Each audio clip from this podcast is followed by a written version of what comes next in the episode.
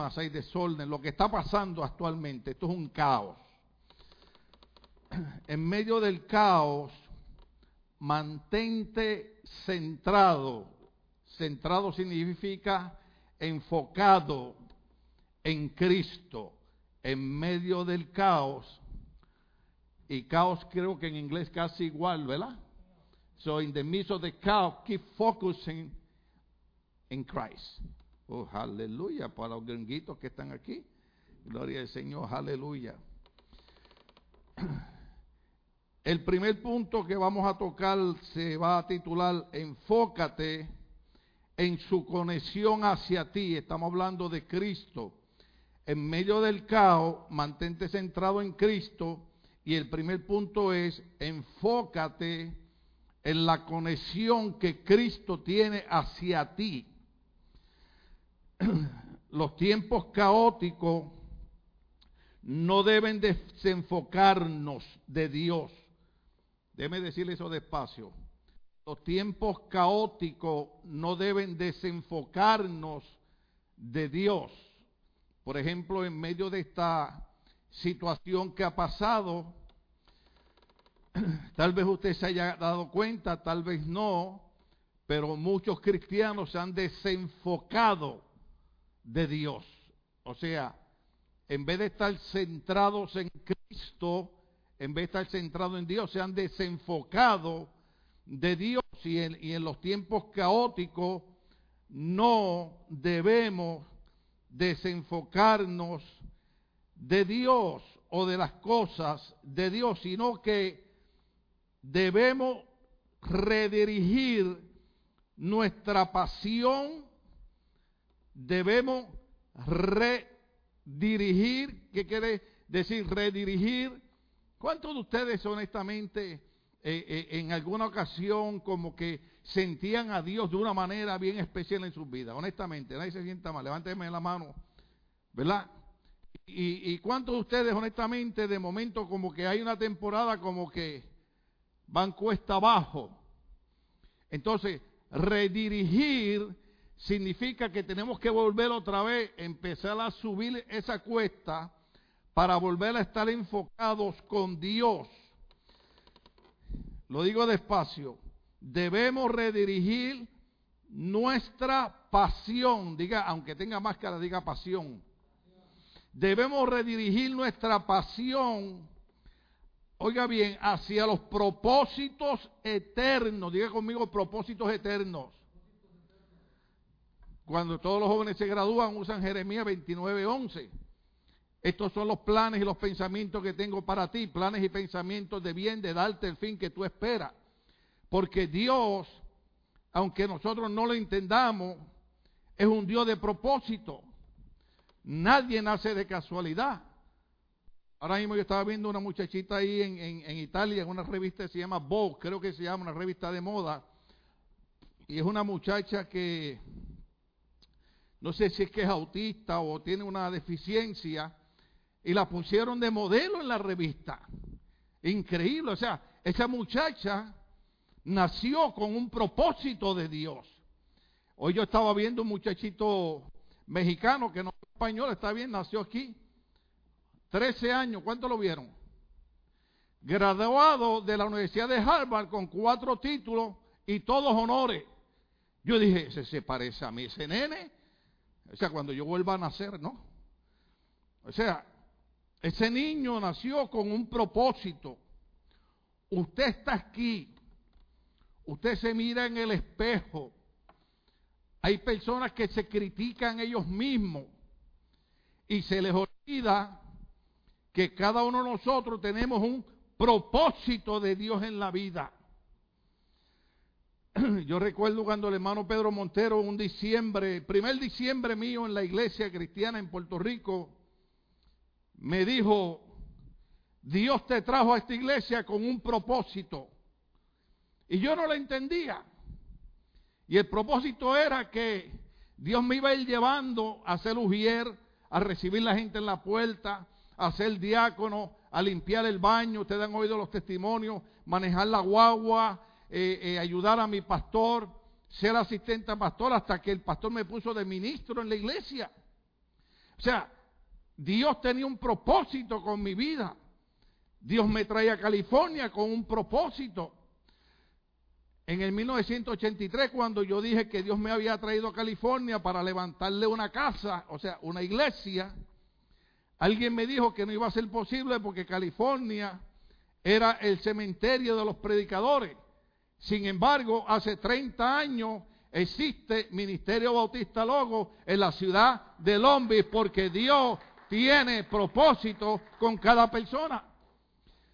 Cuando tú te, sientas decaído, cuando tú te sientas como que tu vida no tiene rumbo, tienes que recordar que tienes que redirigir, diga conmigo redirigir, tienes que redirigir tu pasión.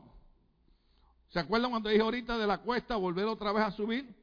Tu pasión, ¿están ahí? a los propósitos eternos a los cuales Dios nos ha llamado en Cristo. Dios tiene propósitos eternos en Cristo para cada uno de nosotros y nos ha llamado para que seamos parte de esos propósitos eternos. Diga conmigo eternos. Nosotros somos marcianos para que la gente me entienda porque nosotros no somos de este mundo. Cada uno de nosotros ha sido llamado con un propósito eterno de parte de Dios en Cristo. Por eso en medio de la pandemia y en medio del caos, nosotros tenemos que redirigir nuestra vida nuevamente a la pasión que teníamos hacia Cristo. Cuando yo veo los hijos de Asaf cantando, digo, Señor, manténlos ahí, manténlos ahí, manténlos con ese amor, manténlos con esa pasión. Porque hay gente que canta por cantar, pero hay gente que canta porque quiere adorar a Dios. ¿Cuántos, cuántos cuando cantan quieren adorar a Dios? Yo cuando me siento allí en aquella silla, antes de predicar, le oro a Dios y le digo, Señor, necesito tu bondad, necesito tu misericordia. Y me daba risa porque estoy leyendo un libro de, un predicador que e, es pastor y es psicólogo también. Y en el libro él dice, lo sorprendente de Dios es que Dios sabiendo que yo mañana voy a cometer errores y que tal vez voy a hacer cosas indebidas, Él me sigue amando. Dije, wow, qué grande es esto. Por eso yo le he dicho a ustedes que yo cuando me acuesto, yo miro el reloj, ya cuando son las doce y una, yo digo, Señor, tu palabra dice, nuevas son cada mañana las misericordias de Dios. Señor, ya para mí son nuevas las misericordias tuyas. Hoy es un día nuevo, hoy es una página limpia, hoy empieza un propósito eterno en Cristo contigo, Señor. Y hoy yo quiero tener un día de pasión contigo. Hoy yo quiero leer un libro, quiero leer un verso bíblico, quiero mantenerme en comunión contigo. En otras palabras, en medio del caos yo quiero redirigir mi pasión hacia el propósito eterno que yo he tenido llamado en Cristo Jesús. Cada uno de ustedes que está ahí. Iba a hacer una broma, pero no debo bromear porque estoy predicando. Pero le iba a decir, con todo y lo feo que usted se ve en el espejo, cuando Dios te mira, no te ve a ti, ve a Jesucristo. ¿Tú sabías eso? ¿Por qué tú crees que Dios nos perdona cuando fallamos? ¿Por qué tú crees que Dios nos ama cuando cometemos errores? ¿Por qué tú crees que Dios sigue motivándonos? Porque cuando Él nos mira, ve al Hijo único que Él tenía, el unigénito Hijo de Dios, que dio su vida por nosotros en la cruz del Calvario. Y cuando Él nos mira, cada uno de nosotros dice, aunque ellos no lo entiendan, hay un propósito eterno con un llamado en Cristo Jesús para cada uno de ellos. Usted no viene a la iglesia porque es una religión. Usted viene a la iglesia porque usted tiene un llamado y un propósito eterno en Cristo Jesús en la vida suya. ¿Qué sabía yo cuando limpiaba el baño de la iglesia? Que un día iba a estar en un púlpito predicando. Aunque yo era feliz limpiando los baños. Yo lo hacía, hermano, una cosa tremenda. Ustedes saben la historia. Yo limpiaba los baños como si me pagaran, porque a mí nunca me pagaron en la iglesia por hacer nada. Pero lo hacía con amor. Cuando los hermanos llegaban, el sanitario huelía rico, hasta, daban ganas de tener, el culto en el baño. Pero cuando Dios ve que uno dispone el corazón y redirige la pasión, acuerden la cuesta, empieza a subir de nuevo. Dios dice, ya puedo irlo pasando al próximo plano del propósito que tengo en la vida de Él. Colosenses capítulo 3, verso 4, nos da una idea bien tremenda. El verso 4 de Colosenses capítulo 3, ¿están ahí conmigo? Dice de esta manera, cuando Cristo, que es la vida de ustedes, se manifieste, entonces también ustedes serán manifestados con Él en su gloria. Oh, aleluya.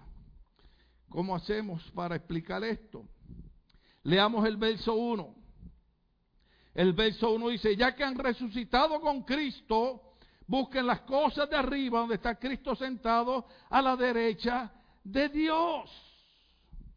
Quiere decir que estos son unos mandamientos imperativos. La palabra imperativo significa que tú tienes que poner toda tu atención, todo tu deseo, toda tu motivación en ese mandamiento. ¿Y cuál es el mandamiento imperativo para cada cristiano? Mantenerse centrado o enfocado en las cosas celestiales mientras esperamos el retorno de nuestro Señor Jesucristo. ¿Cuántos lo leyeron conmigo en Colosense? Mire cómo dice, ya que han resucitado con Cristo, busquen las cosas de? De arriba, donde está Cristo sentado a la derecha de Dios. Concentren, ¿están conmigo en el verso 2? Concentren, o sea, enfoquen, centralicen su atención en las cosas de arriba no en las de la tierra. Hay que trabajar, hay que estudiar.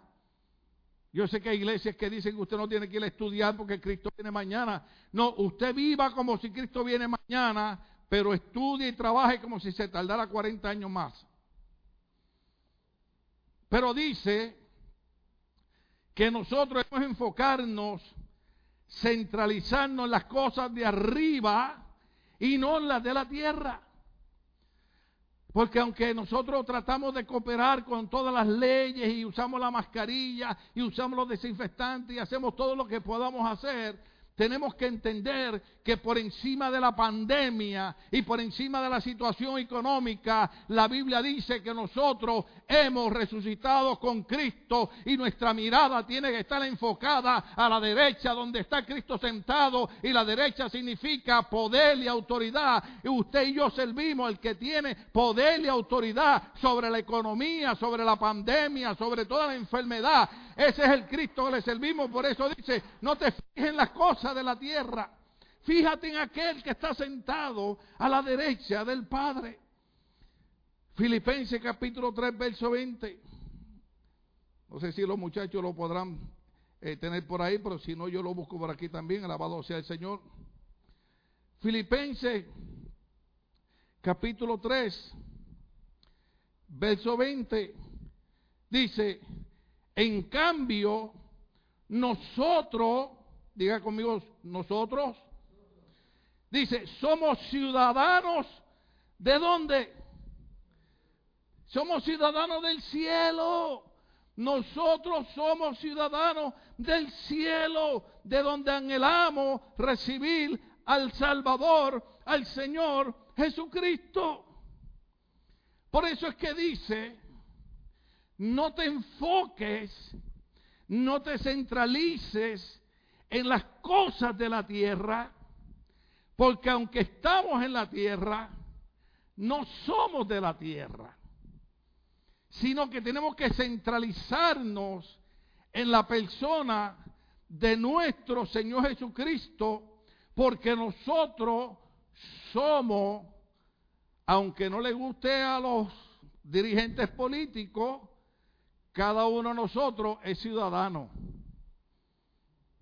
Pero somos ciudadanos del reino de los cielos.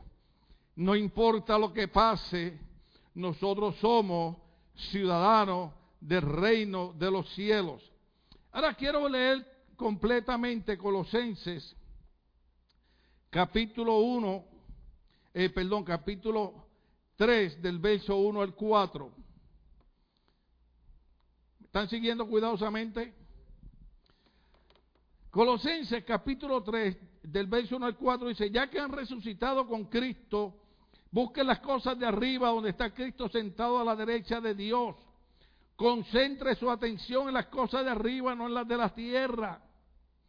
Pues ustedes han muerto y su vida está escondida, diga conmigo escondida, está escondida con Cristo en Dios. Cuando Cristo, que es la vida de ustedes, se manifieste, entonces también ustedes serán manifestados con Él en su gloria. Ahora es importante, el verso 1 dice, ya que han resucitado con, diga conmigo, con, ya que han resucitado con Cristo. Porque la Biblia dice que nosotros estábamos muertos en delitos y pecados. Cuando recibimos a Cristo, hemos resucitado con Cristo. Ahora, si usted leyó el verso bíblico conmigo, se lo adelanto. Cuando Cristo se manifieste en su gloria, nosotros nos vamos a manifestar con Cristo también en su gloria. ¿Estamos entendiendo esa parte? Es bien importante porque ya que Cristo resucitado, en la palabra con Cristo, Él murió en nuestro lugar para darnos qué? Vida eterna. Cristo murió para darnos vida eterna. El primer punto es, enfócate en su conexión hacia ti. En medio del caos, mantente centrado en Cristo y enfócate en la conexión que Cristo tiene contigo. Jesucristo en una ocasión le dijo a los discípulos, no me escogieron ustedes a mí, yo los escogí a ustedes. Quiere decir que cada uno de los que estamos aquí, no estamos porque nosotros quisimos escoger a Cristo, sino que Cristo, ahí está la conexión de Él hacia nosotros. Cristo nos escogió a cada uno de nosotros. Por eso en medio de las luchas, de las pruebas, de las batallas, de las enfermedades, seguimos caminando. ¿Por qué? Porque nos estamos concentrando en la conexión que Cristo tiene con cada uno de nosotros. El segundo punto es, concéntrate en su control sobre todas las cosas convenientes a ti. Concéntrate en el control que Cristo tiene sobre todas las cosas que tienen que ver con tu vida. Mm. Yo creo que predicarle era fácil. Para poder entender ese concéntrate en el control que Cristo tiene sobre todas las cosas que tienen que ver contigo, tenemos que preguntarnos cuál es la imagen que nosotros tenemos de Cristo. ¿Cuál es la imagen que nosotros tenemos de Cristo? Casi siempre donde usted va, usted ve a Cristo crucificado en una cruz, ¿sí o no? Pues déjeme decirle algo. Vaya conmigo a Filipenses capítulo 2, verso 8 al 11. Filipenses capítulo 2. Aleluya. ¿Ya están ahí? Verso 8 al 11. Gloria a Dios para siempre. Aleluya. Filipenses capítulo 2, verso 8 al 11, dice de esta manera, ¿ya están ahí conmigo? O ya lo están viendo en la, en la, en la, en la televisión, alabado sea el Señor. Dijimos, concéntrate en el control que Cristo tiene sobre todas las cosas convenientes a mi persona y a tu persona. Ahora, para poder entender eso, tenemos que entender Filipenses capítulo 2, versos 8 al 11. ¿Están ahí conmigo? Filipenses capítulo 2, verso 8 al 11. Déjenme moverlo yo acá también para no tener que molestar a los muchachos allá. Alabado sea el Señor. Lo leo de aquí. Y al manifestarse como hombre, se humilló a sí mismo y se hizo obediente y muerte de qué? De cruz. Sigue el verso 11, verso 9. Por eso Dios lo que lo exaltó, lo levantó. Dios lo exaltó a lo sumo. Oiga esto, y lo otorgó un nombre que es sobre todo nombre para que ante el nombre de Jesús se doble toda rodilla en el cielo y en la tierra y debajo de la tierra. Por lo tanto, yo me puedo concentrar en el control que tiene Cristo sobre todas las cosas que tienen que ver conmigo, porque el Cristo que yo le sirvo no es el Cristo que está crucificado en la cruz, sino que es el Cristo que el Señor lo exaltó a lo sumo y le dio un nombre sobre todo nombre. Ese es el Cristo. O sea, ¿cuál es la imagen que nosotros tenemos de Cristo hoy en día? ¿Tenemos una imagen religiosa de Cristo? ¿O tenemos una imagen de aquel que fue exaltado sobre todas cosas? Dice, y para que toda lengua confiese que Jesucristo es quien. Jesucristo es el Señor para gloria de Dios Padre. Nosotros no le servimos a un Cristo muerto. Nosotros le servimos a un Cristo que fue exaltado, que está sentado a la diestra del Padre y que está establecido que toda rodilla se doblará delante de Cristo y toda lengua confesará que Él es el Señor para la gloria de Dios Padre. Sea el nombre de Dios glorificado. ¿Cuál es la imagen que tenemos de Cristo? Efesios capítulo 1, verso 20 al 23. Vaya conmigo a Efesios capítulo 1. Los muchachos ya lo, buscan por ahí. Qué fácil le hacemos la vida a ustedes. Alabado sea el Señor. Efesios capítulo 1, verso 20. Vamos a leer hasta el 23.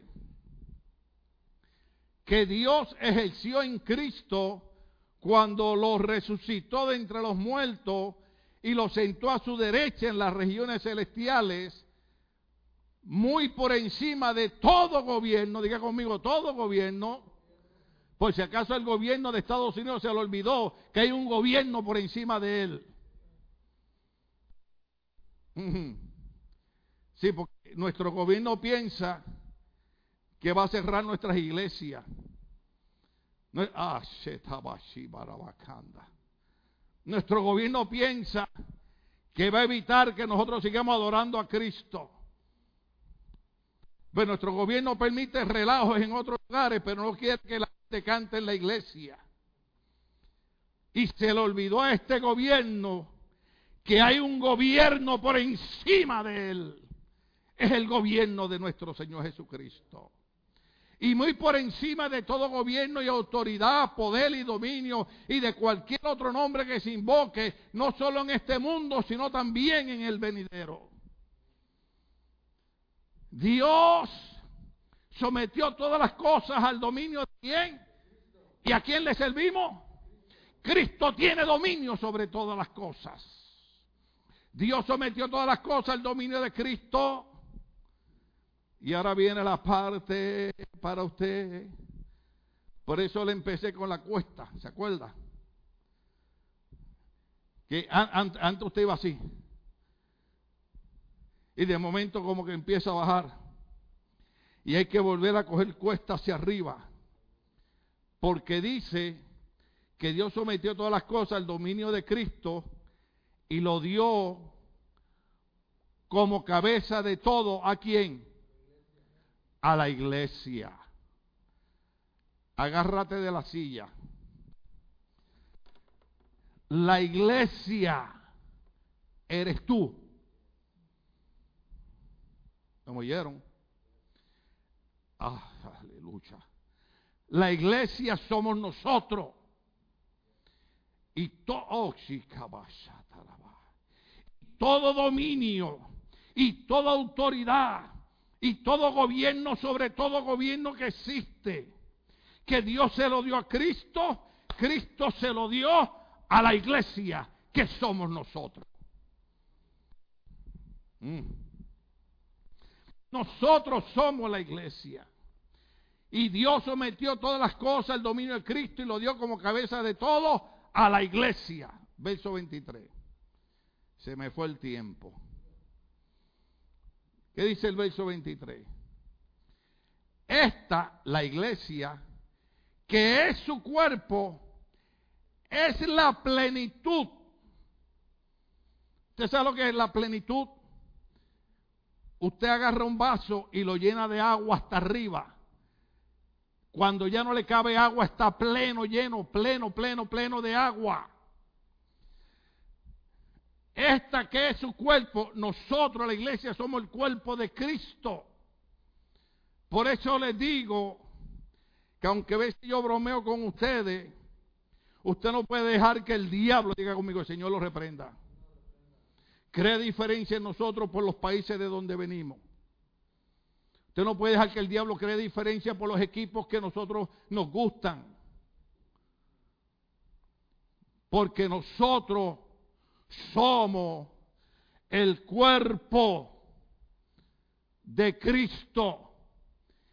Y esta iglesia es la plenitud de aquel que lo llena todo por completo. ¿Cómo nosotros tenemos que vernos? Ahora viene la parte difícil. Yo le digo a la pastora, en las iglesias han enseñado muchos errores y horrores. Porque la mayoría de las iglesias nos dicen, oh, you have to be so humble. ¿Lo dije bien? If somebody hit you in this check, you put the other one. Y yo le digo a la gente, come on and try with me. porque ya yo aprendí lo que significa el contexto bíblico. Jesús estaba hablando con los esclavos que tenían amos. Nosotros somos el cuerpo de Cristo y toda plenitud y toda autoridad y todo gobierno, sobre todo gobierno que existe, le ha sido dada iglesia de Cristo, la iglesia que está aquí reunida esta noche y la iglesia que nos ve por los medios sociales, es la iglesia que lo llena y lo completa todo. Por eso que nosotros ya debemos caminar así.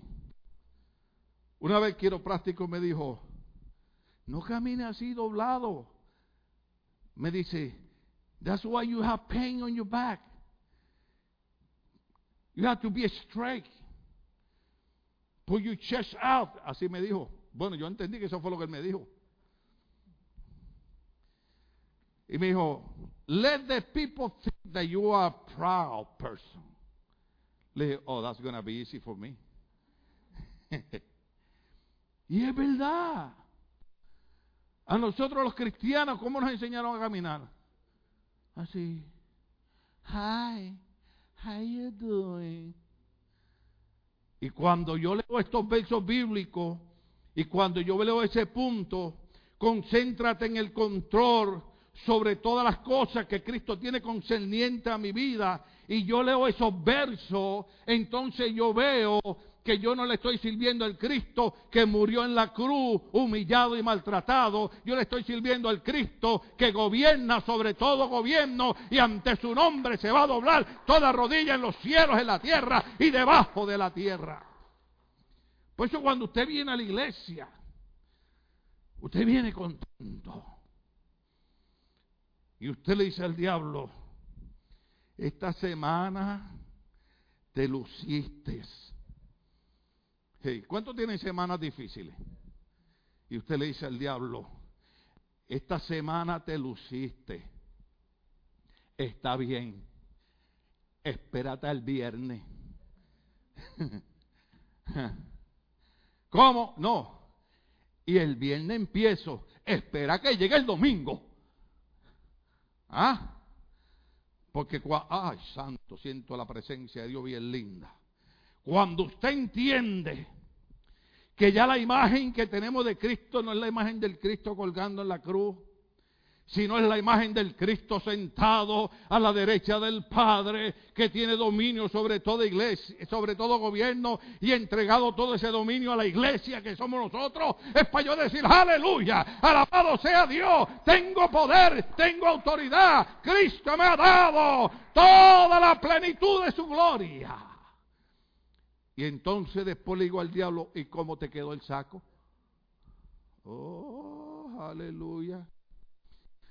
En la mayoría de las iglesias, todo lo que enseñan es todo lo que el diablo te hace, el poder que el diablo tiene sobre ti. Y hoy yo le estoy enseñando a usted que todo gobierno y todo dominio y toda plenitud, Cristo se la entregó a usted, que es la iglesia de Cristo. Usted que comete errores. ¿Sí? Usted que a veces falla. Pero por encima de eso, lo que Dios mira es que somos miembros del cuerpo de Jesucristo. Entonces, en medio del caos, nos mantenemos concentrados en Cristo y me concentro en el control que Él tiene sobre todas las cosas concernientes a mi vida. Aleluya. Qué pena que estoy terminando. Punto número tres. Concéntrate en su cuidado por ti. Concéntrate en el cuidado que Cristo tiene por ti. Colosenses capítulo 3, verso 3. Mire esto, tal vez usted no lo había visto, pero yo se lo voy a enseñar. ¿Cuándo están viendo Colosenses capítulo 3, verso 3? Pues ustedes han muerto y su vida está, oiga bien, escondida en Cristo. Oh, aleluya. ¿Sabe lo que... Ah, Señor. ¿Sabe lo que significa que mi vida está escondida en Cristo? Que Cristo tiene cuidado de mí. Porque usted cree que cuando Pablo le oraba a Cristo, y le decía, quítame este aguijón. La Biblia dice que oró tres veces, ¿sí? Quítame este aguijón, quítame este aguijón. Ay, Señor, quítame a ese hermano que no lo soporto en la iglesia. Ay, Señor, esa hermana la veo a ella y veo al diablo. Para que tengan una idea de que Pablo estaba orando. Tres veces oró. Y el Señor le dijo a Pablo, bástate mi gracia, porque en tu debilidad, ¿cuántos estamos aquí? ¿Cuántas veces somos débiles? En tu debilidad se perfecciona el poder de Dios. ¿Sabe lo que significa eso? Que nuestras vidas están escondidas en Cristo. Que el diablo no puede hacer más de allá de lo que Dios le permita. Cuando el diablo le pidió a Dios, déjame hacer con Job esto y aquello, y el Señor le dijo, no, no, no, solamente vas a llegar hasta aquí, y ahí para allá no vas a pasar. Porque nuestras vidas están escondidas en Cristo. Yo no sé usted, pero a mí me impacta eso. Cuando me duele la espalda, cuando casi no puedo caminar, que le digo al Señor, Señor, dame fuerza. Hay un pueblo lindo que va a llegar a la iglesia porque te sirve, va a llegar al templo porque te aman, quieren oír tu palabra. Y de momento yo oigo por medio de la palabra la voz del Señor que me dice, concéntrate en mi cuidado por ti, porque tu vida está escondida en mí. El diablo jamás, diga conmigo jamás, podrá hacer nada que Dios no lo permita. Y nuestra vida está escondida en Cristo. De hecho, hay un cántico así. Lo que pasa es que yo, como me retiré de la farándula hace tantos años, ya no me acuerdo. Porque mi vida está escondida en Dios. Algo así va, ¿verdad? Nuestra vida está escondida en Dios. Wow. Punto número cuatro. Concéntrate en el compromiso que Cristo tiene hacia ti. ¿Usted me entendió lo que yo dije? Concéntrate en el compromiso que Cristo tiene hacia ti. Colosenses capítulo 3, verso 4. Oh, aleluya.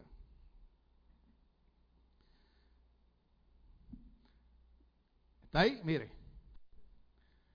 Cuando Cristo que es la vida de ustedes, se manifieste, entonces ustedes serán manifestados con Él en qué? En su gloria. Oh, aleluya. Concéntrate en ese compromiso. Nuestra esperanza para el futuro no está centrada en algo está centrada en alguien. Te he escuchado gente que dice, no importa en lo que tú creas después que crees en... No, no, no, sí importa en lo que tú crees. Porque yo no creo en algo, yo creo en alguien. En alguien que me dice, concéntrate en el compromiso que yo tengo hacia ti. Cuando yo me manifieste, tú también te vas a manifestar en mi gloria. ¡Wow! Yo tengo unos videos por ahí, pero no hay tiempo para pasarlo porque no queremos abusar de la gente de, que nos ven por, por, por, por internet. Pero con mucho respeto yo les digo a ellos que mi compromiso es con la gente que está aquí esta noche. Porque oh, aleluya. Porque usted vino esperando una palabra de Dios esta noche. Y aquí hay gente que el Espíritu Santo hace rato le está ministrando y le está hablando. Porque con todo lo que está pasando, nos hemos desenfocado y tenemos que volver a concentrarnos en Jesucristo. Concentrarme en el compromiso que Él tiene hacia mí. Y terminamos con el punto número 5. Tres maneras para estar centrados en Jesucristo. Recuerde que la palabra enfocado, ¿sí? Enfocados. Tres maneras para estar centrados o enfocados en Jesucristo. Mateo capítulo 6, verso 33.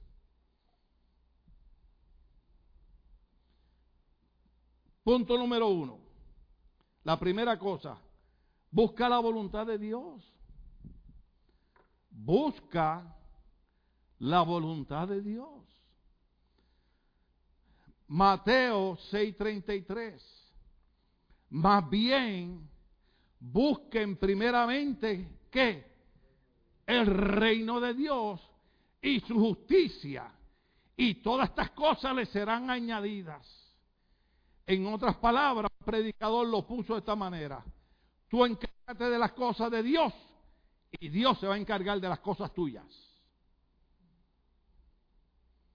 Esa es la primera razón o el primer punto de las tres maneras para estar centralizados en Cristo.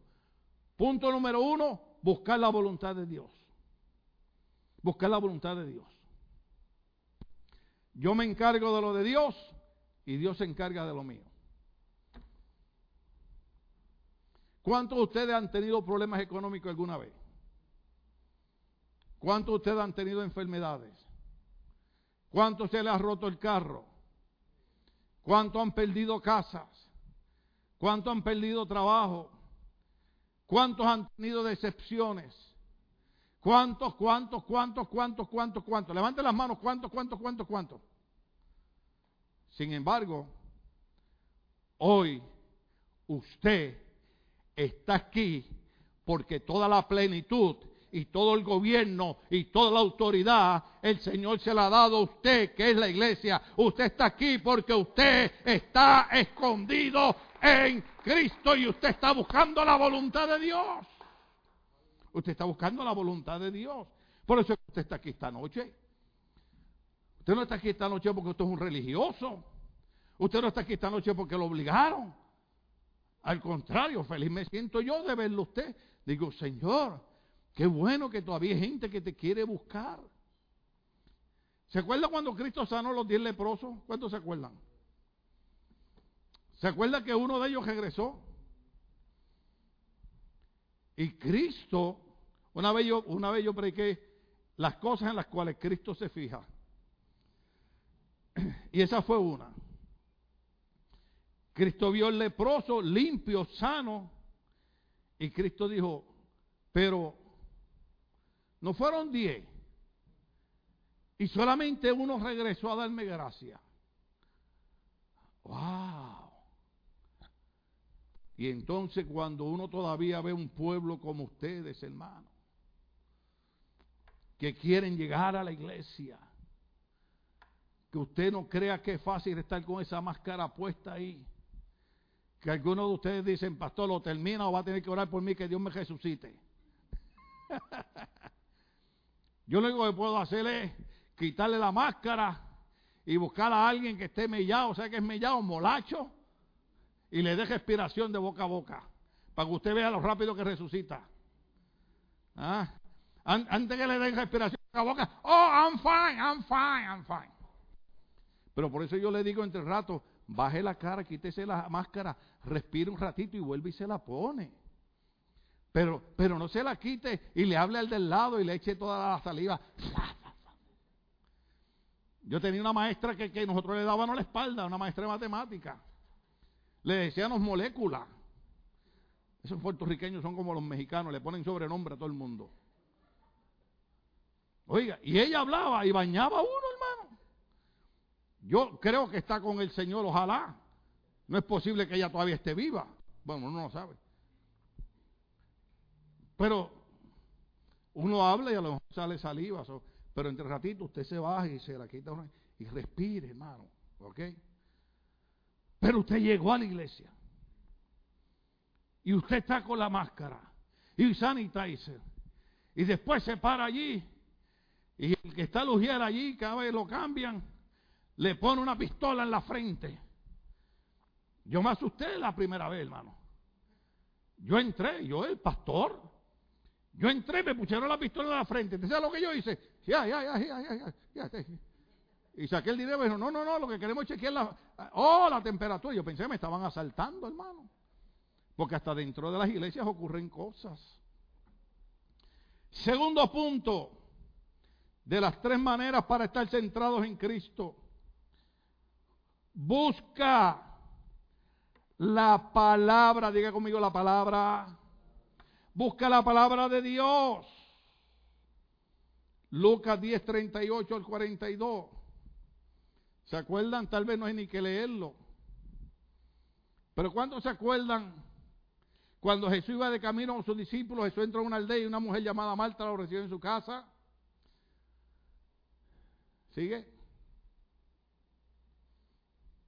Tenía ella una hermana llamada María, que sentada a los pies del Señor. ¿Quién estaba sentada a los pies del Señor?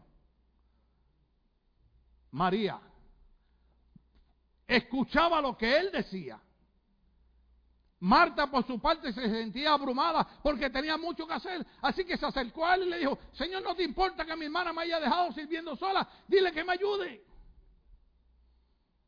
Marta, Marta, le contestó Jesús. Está inquieta y preocupada. Diga conmigo preocupada. Estás preocupada por muchas cosas. Pero sola una es necesaria. Diga conmigo, una es necesaria. Y María ha escogido la mejor y nadie se la quitará. De las tres maneras para estar centralizado en Cristo, la primera es buscar la voluntad de Dios, la segunda es la palabra, conocer la palabra, la palabra, lo que usted está haciendo esta noche, oyendo la palabra. A mí me gustan los brincos y los saltos. A mí me gusta cuando, cuando el Espíritu Santo se mueve, ahí me gusta cuando la gente se cae al piso. Hay algunos que yo quisiera que se dieran bien duros cuando se caen. A veces cuando se levanten cambian, aunque sea por el dolor que se den. Pero es más seguro que usted vive una vida victoriosa conociendo la palabra, lleno de la palabra, que brincando y saltando. Llevo 47 años en esto. Usted sabe en 47 años cuánta gente yo he visto brincar y saltar y, y ahora están saltando en el mundo de pecado. Después que saltaron en la iglesia, bailaron en la iglesia, hablaron lengua en la iglesia, profetizaron en la iglesia y ahora están metidos en el mundo de pecado. ¿Por qué? Porque para estar centralizado en Cristo necesitamos, como dijo Cristo, tu hermana escogió la mejor parte que no le será quitada. La palabra, la palabra, la palabra. Hay que llenarse de la palabra de Dios, hermano. Tercero, Mateo capítulo 6, 19 al 21. El tercer punto para estar centralizado es el, punto más difícil. Qué feo terminar un mensaje así, pero ni modo. Tengo que terminarlo ahí. El tercer punto es, apoya la obra de Dios. Apoya la obra de Dios. Mateo 6, 19 al 21. ¿Están ahí conmigo? No acumulen para sí tesoros en la tierra donde la polilla y el óxido y el COVID-19 destruyen. ¿Sí? Y donde los ladrones se meten a robar. Más bien acumulen para sí tesoros en el cielo donde ni la polilla, ni el óxido calcomen, ni los ladrones se meten a robar, porque donde esté tu tesoro, también ahí estará tu qué. El tercer punto es apoya la obra de Dios. Enamórate de la obra de Dios. Yo puse aquí una notita, dice, finalmente nuestra conexión entre nuestro tesoro y nuestro corazón no puede ser ignorado. Porque donde está nuestro tesoro está nuestro corazón. Gente que no apoya la obra de Dios, usted sabe dónde está su tesoro y sabe dónde está su corazón. Hay dos cosas que no hacemos en esta iglesia. Me quedan 30 segundos, los puedo usar. Dos cosas que yo no hago en esta iglesia. Y he sido pastor por 30 años, no sé cómo está, y hace tres domingos yo renuncié y rechacé y, y entregué pastorado y di mi último mensaje. Yo no sé qué hago aquí predicando. Me duerme, me engañan, no sé. Me... Raf, yo creo que me da una pastilla de esa y yo soy. Uh". Pero en nuestra iglesia nosotros nunca obligamos a nadie a hacer nada. ¿Cuántos pueden dar testimonio de eso? Nosotros no obligamos a nadie a hacer nada en la iglesia. Nosotros le decimos, ¿nos puede ayudar en esto? Ay, no, oh, oh, oh, tranquilo hermano, tranquilo, no, no puede estar bien, alguien más lo puede hacer. Nosotros no obligamos a nadie a hacer nada en la iglesia. Otra cosa que no hacemos en la iglesia. Aquí usted, aquí, aquí usted va a decir, el mensaje iba bueno y lo dañó. Otra cosa que no hacemos en la iglesia es rogarle a la gente. Rogarle a la gente. ¿Cuántos saben lo que es rogarle? Con mucho respeto voy a decirle esto, que yo respeto todas las religiones. Eh, yo tengo familia en, diferentes religiones y, cada iglesia es diferente, ¿verdad? Y nosotros creemos que el único camino de salvación es Cristo. Pero ¿cuántos hacían la rogativa antes? ¿Ah? Yo, eh, ¿cuántos, ¿Cuántos se acuerdan lo que es la rogativa? Santo Madre de Dios, que con nosotros pecadores en la de la Amén. Si yo le tengo que rogar a usted para que usted nos ayude en la obra de Dios, significa que su tesoro no es la obra de Dios. Y su corazón no está en la obra de Dios. Pero cuando usted ve gente dispuesta que una de las bendiciones que Dios me ha dado con esta, eh, aunque se sientan orgullosos, se lo voy a decir. Una de las bendiciones que Dios me ha dado en esta iglesia es esa. Algunos pastores me dicen, oye, pero mira, nosotros tenemos departamentos aquí para acá. Y les dije, mira, te voy a decir la verdad. Yo no sé cómo funciona mi iglesia. Pastor, qué irresponsable la suya. Y yo, mira, hermano, Dios me ha bendecido con gente que ama tanto la obra que yo no tengo ni que obligarlos ni rogarles. ¿Cuántos estamos aquí? Cuando alguien me dice, pastor, ya no quiero estar más en este cargo, amén, Dios te bendiga, gracias por el tiempo que estuviste, Señor te prospere, amén. Porque el último punto es que nosotros no podemos ignorar nuestra conexión entre nuestro tesoro y nuestro corazón. Donde está nuestro tesoro estará nuestro corazón. Si nosotros hemos entendido el mensaje de hoy, entenderemos que en medio de este caos yo puedo concentrarme en Jesucristo, porque si yo me dedico a su obra y mi corazón está en su obra, esa conexión que hay, todo lo que yo dije anteriormente se va a manifestar.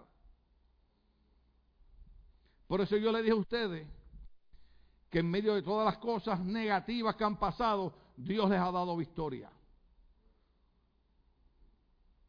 Por ejemplo, hay gente que dice, ay pastor, pero no sé por qué Dios permite que yo me enferme. Porque cuando te enfermas, tú conoces a un Dios que te da la victoria por encima de la enfermedad. Pastor, ¿por qué perdí el trabajo? Porque Dios sabe que tiene otro lugar donde te va a bendecir más que en ese lugar. Pastor, ahí hay gente enferma en mi trabajo, pero el ángel de Jehová cae alrededor de los que le temen y la plaga no tocará tu morada. Somos cuidadosos, no tentamos a Dios. Pero cuando nosotros amamos la obra de Dios, qué difícil. Yo no sé usted, pero yo cuando subo a predicar, yo siento pasión por el mensaje. Y a los 47 años de estar sirviendo a Cristo, ya yo debiera estar cansado. Y 30 años predicando en esta iglesia, ya yo debiera estar cansado. Y una lucha con cáncer, debo estar cansado. Y una lucha con cuatro discos rotos, debiera estar cansado. Y con todas las cosas que he pasado, debo estar cansado. Pero ¿sabe qué? primero se cansa el diablo, porque toda plenitud sobre todo gobierno, Cristo se lo ha dado a la iglesia, que es su cuerpo, y glorificamos su nombre. Estamos de pie, querida iglesia, aleluya. Por eso nos concentramos en Cristo. Aleluya. Y mi oración es, Señor, yo empecé joven en estos caminos. Esos jóvenes que están en nuestra iglesia, inyéstalos con el poder de tu Espíritu Santo. Inyéstalos con el deseo de conocer tu palabra. Inyéstalos con el deseo de amarte. Inyéstalos con el deseo de buscar tu voluntad. Aleluya. Porque usted no está aquí por casualidad. Yo todavía me acuerdo, y yo sé quién fue la persona que en el 1983 me dijo que yo iba a perder el tiempo tratando de levantar una iglesia en California.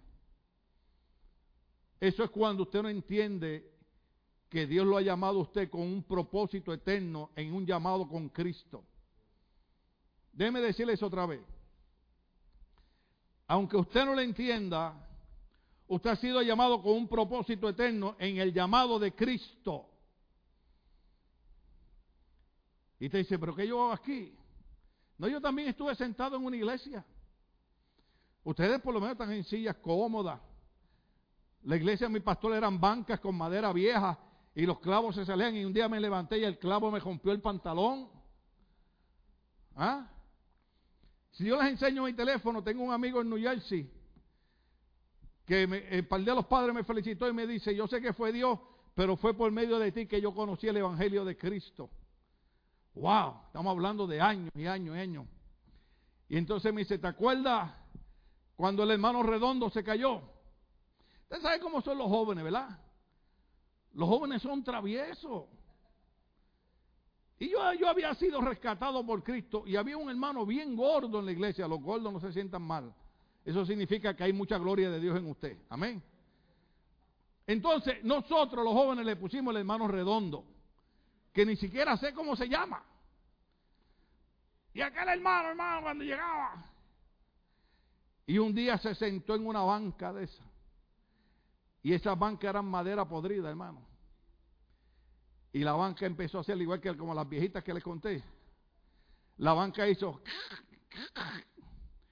y las dos patas para un lado y redondo para el piso.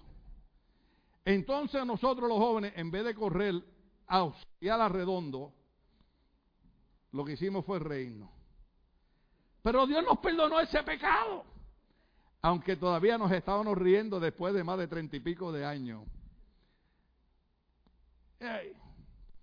Cada persona pasa esas etapas. Yo estuve sentado en una banca. Mi pastor no creía que yo duraba en la iglesia me pusieron de ujier en la entrada. Para mí eso era la cosa más grande del mundo. Yo ser ujier en la iglesia, eso era la cosa más grande del mundo. Después me pusieron de, diácono y dije, oh, aleluya. Después era miembro de la directiva, le dije, aleluya. Después me pusieron de asistente a pastor, le dije, aleluya. Y después, el pastor me dijo, yo sigo siendo el pastor principal, pero tú vas a dejar el ministro de la iglesia. Le dije, ahora entiendo por qué una vez llegó un profeta a la iglesia y me dijo, el llamado de Dios para ti es muy serio. Tú no estás aquí de casualidad. siento de Dios decirlo, por eso no he parado. Tú no estás aquí de casualidad, hermano, hermana, joven que estás aquí. Tú estás aquí llamado con un propósito eterno en Cristo. Y el Señor lo va a manifestar. Lo que pasa es que en todo hay un proceso, diga conmigo proceso.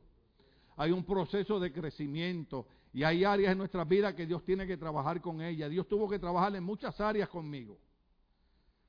Y les pido la oración porque de momento como que mi carne, pero yo, yo, lo primero que, ya me parezco a Cantinfla hablando. Lo primero que Dios tuvo que trabajar conmigo fue con mi carácter. Yo era de carácter violento. Y usted me y dice, what? Yes. A mí usted no me puede decir una cosa, una, una nada más bastaba. Ahora me dicen 15 y yo, amén, Señor, bendice, los ayúdale, porque si no los ayuda, los mato. y Dios me tuvo que dejar sentado un tiempo para trabajar con mi carácter. A veces cuando yo hablo a mi esposa, le digo, tú no sabes las cosas que mi pastor me hacía a mí. Y me dice, sí, pero si no te hubiera llevado con ese pastor, no estuvieras hoy sirviendo al Señor. Y es cierto. Mi pastor no tenía educación, mi pastor no tenía teología, pero era un hombre de Dios. Me enseñó a servirle a Dios con sinceridad, con seriedad, a honrar la iglesia, a respetar la iglesia, a orar, a buscar a Dios. Hoy tenemos mucha teología, hoy tenemos mucha tecnología, pero poca pasión. Y hay que volverla, subir la cuesta, diga conmigo, sube la cuesta hay que subir la cuesta de la pasión para entender que cada uno de nosotros tenemos un propósito dentro del llamado de Cristo. Dele un aplauso al Señor y terminamos el culto. Aleluya. Ya usted sabe, los que puedan.